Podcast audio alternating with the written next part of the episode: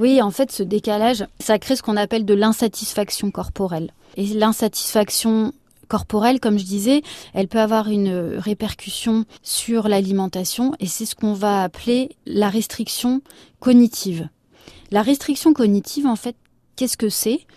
Euh, C'est le fait de euh, souhaiter se priver d'un aliment ou d'une partie euh, complète de l'alimentation ou juste se priver d'une quantité alors qu'il n'y a pas forcément nécessité de le faire. Donc, on peut appeler ça plus couramment se mettre au régime. Donc ça va être soit un régime hypocalorique, soit un régime par éviction de certains aliments. Il y a beaucoup de modes en ce moment. Régime sans gluten, régime sans produits laitiers, etc. Hein.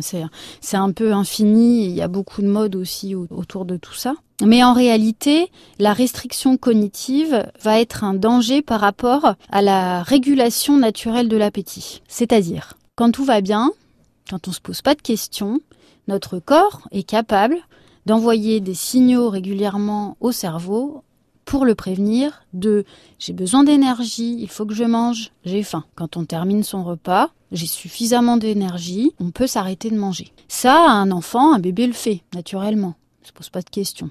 Euh, ça s'appelle les signaux internes de faim et de satiété. Quand on démarre une restriction cognitive, peu importe le type de régime, hein, on arrête d'écouter ses sensations alimentaires. Donc on ne va plus manger parce qu'on a faim, on va manger parce qu'il faut manger, on va manger le type d'aliment qu'on s'impose et non pas ce dont on ressent le besoin, et on va manger des quantités prédéfinies et non plus les quantités qu'on a besoin. Ces quantités prédéfinies, elles peuvent être inférieures aux quantités habituelles, elles peuvent être aussi plus importantes, parce que nos besoins sont très très différents en fait d'un jour à l'autre ou d'un moment à l'autre de la journée.